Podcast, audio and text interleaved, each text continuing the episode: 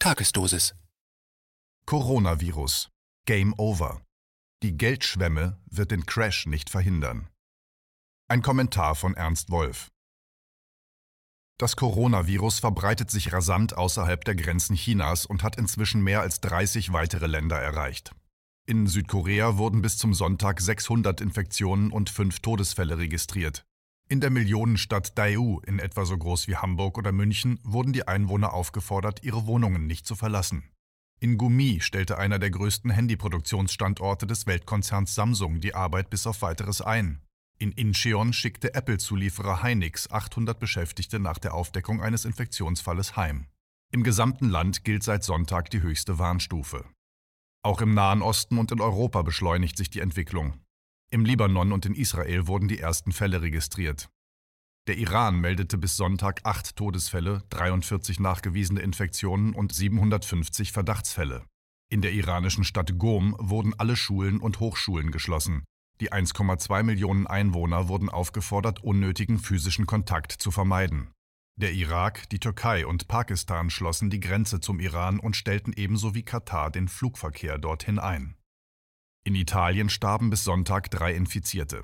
Am Freitag ordneten die Behörden in zehn norditalienischen Städten die Schließung von Schulen, Behörden und sonstigen öffentlichen Gebäuden an. Auch Lebensmittelgeschäfte, Bars, Diskotheken sowie Sportzentren sollen in den betroffenen Orten für mindestens eine Woche geschlossen bleiben. Am Samstagabend wurde ein Dekret erlassen, das es 53.000 Einwohnern der betroffenen Gebiete unter Androhung einer dreimonatigen Haftstrafe verbietet, ihre Orte zu verlassen. China hat mittlerweile die Bewegungsfreiheit von 760 Millionen Menschen eingeschränkt. In der chinesischen Provinz Hubei, dem Zentrum des Ausbruches, wurden diese Woche aus Krankenhäusern und Gefängnissen Hunderte von Neuinfektionen gemeldet. In chinesischen Häfen stapeln sich mittlerweile mehr als 300.000 Container, da viele Wanderarbeiter noch immer nicht an ihre Arbeitsplätze zurückkehren dürfen. Vor den Häfen drängen sich Frachter. Die Schifffahrt aus China nach Europa und Amerika ist bereits um über 50 Prozent eingebrochen. Die Behörden in Hubei schlossen eine Wiedereröffnung der Betriebe vor dem 10. März aus. Es ist mehr als fraglich, ob die Produktion tatsächlich am 11. März wieder aufgenommen werden kann. Staatspräsident Xi, der noch vor einer Woche den baldigen Zitat Sieg über das Virus Zitat angekündigt hatte, sprach am Freitag von einer Zitat düsteren und ernsten Situation Zitat in Hubei. Düster und ernst sind auch die Aussichten in allen anderen betroffenen Ländern, denn es gibt momentan weltweit nicht ein einziges, dessen Gesundheitssystem auf einen Patientenansturm von der Größenordnung dessen, was China erlebt, vorbereitet ist. Düster und ernst sind vor allem auch die wirtschaftlichen Aussichten für die arbeitenden Menschen in aller Welt. Der Stillstand in China wird sich in den kommenden Wochen rund um den Erdball durch Unterbrechungen in den Handels- und Lieferketten heftig bemerkbar machen. Die Globalisierung der vergangenen Jahrzehnte, die zu einer engen länderübergreifenden Verzahnung aller wirtschaftlichen Prozesse geführt hat, wird dramatische Auswirkungen haben. Ganze Industrien werden Nachschubprobleme bekommen und darauf mit Kurzarbeit und Entlassungen reagieren. Gleichzeitig kann man jetzt schon damit rechnen, dass der durch die Lieferengpässe entstehende Rückgang des Angebots bei gleichbleibender Nachfrage in vielen Bereichen zu Preiserhöhungen führen wird. Zudem muss man davon ausgehen, dass Großinvestoren versuchen werden, von der Krise zu profitieren, indem sie große Mengen von Waren einkaufen und so das ohnehin rückläufige Angebot zusätzlich verknappen, um die Waren anschließend zu überhöhten Preisen anzubieten. Das heißt, auch diese Krise wird vor allem die arbeitende Bevölkerung treffen. Und das in einer Zeit, in der die soziale Ungleichheit immer gigantischere Ausmaße annimmt. Anfang Februar hat Elon Musk, der 19 Prozent der Aktienanteile an Tesla besitzt, sein Vermögen an einem einzigen Tag durch einen 17-prozentigen Kursanstieg der Tesla-Aktie um 4,5 Milliarden Dollar vermehrt. Es handelte sich um den höchsten Vermögenszuwachs eines einzelnen Menschen in der gesamten Geschichte der Menschheit. Aufgrund dieser Verschärfung der sozialen Ungleichheit sind auch größere soziale Auseinandersetzungen nicht mehr auszuschließen. Die Furcht vor diesen Verwerfungen dürfte einer der Gründe sein, warum fast alle Regierungen bisher auf die gleiche, dem Ernst der Situation vollkommen unangemessene Art und Weise reagiert haben. Statt zu warnen, haben sie die Gefahren heruntergespielt und die Öffentlichkeit nur unzureichend oder irreführend informiert.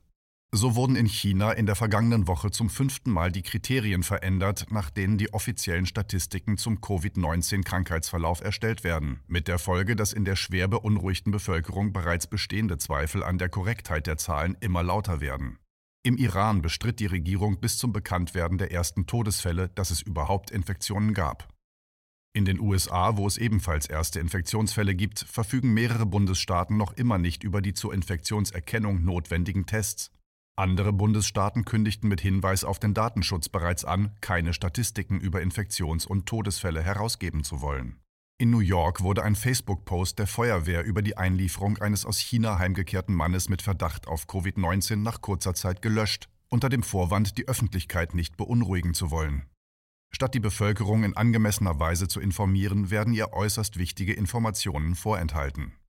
Nicht anders als die Regierungen reagiert die Finanzindustrie bisher auf die Corona-Krise. Ungeachtet aller humanitären Aspekte und Folgen werden Vorbereitungen für weitere Geldinjektionen in das System getroffen, um es auch in diesen Krisenzeiten am Leben zu erhalten und den Ultrareichen die Quelle für einen weiteren Vermögensschub zu sichern.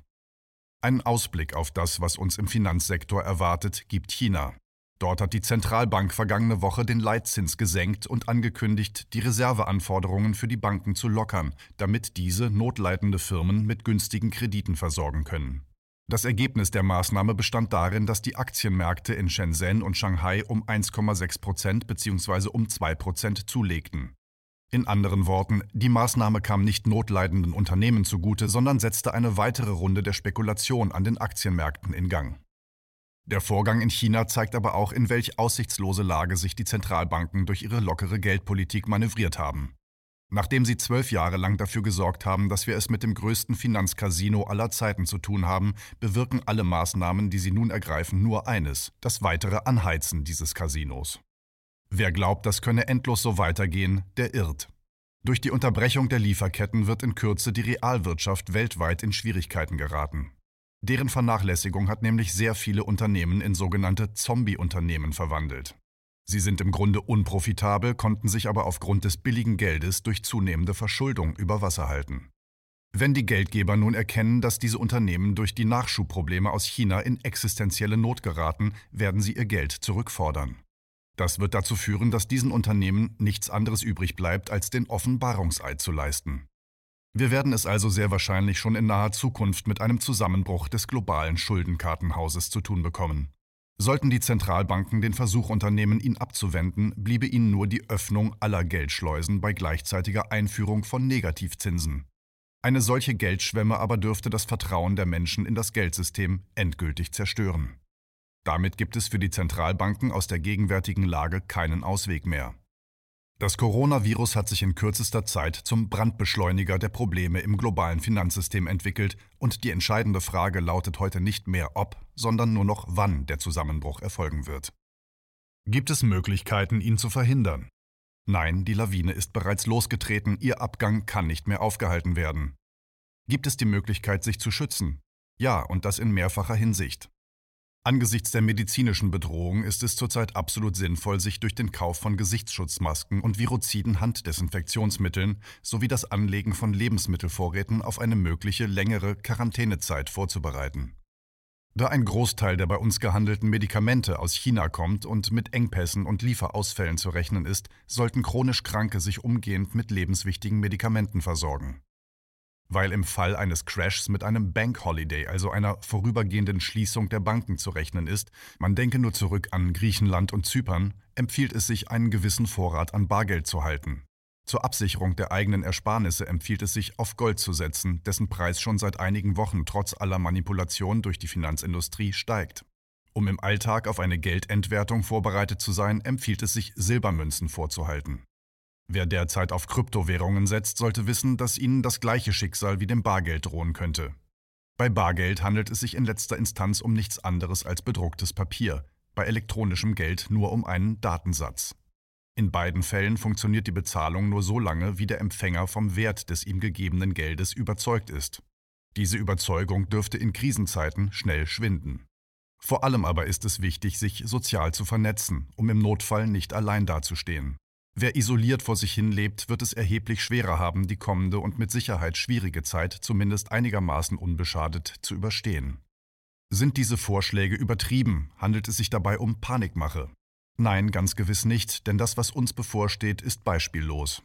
Die spanische Grippe zum Beispiel, mit der die Corona-Pandemie häufig verglichen wird, hat sich in einer Zeit ereignet, in der noch lokal und regional produziert wurde, in der es keinen Flugverkehr gab und die Menschen nur selten verreist sind.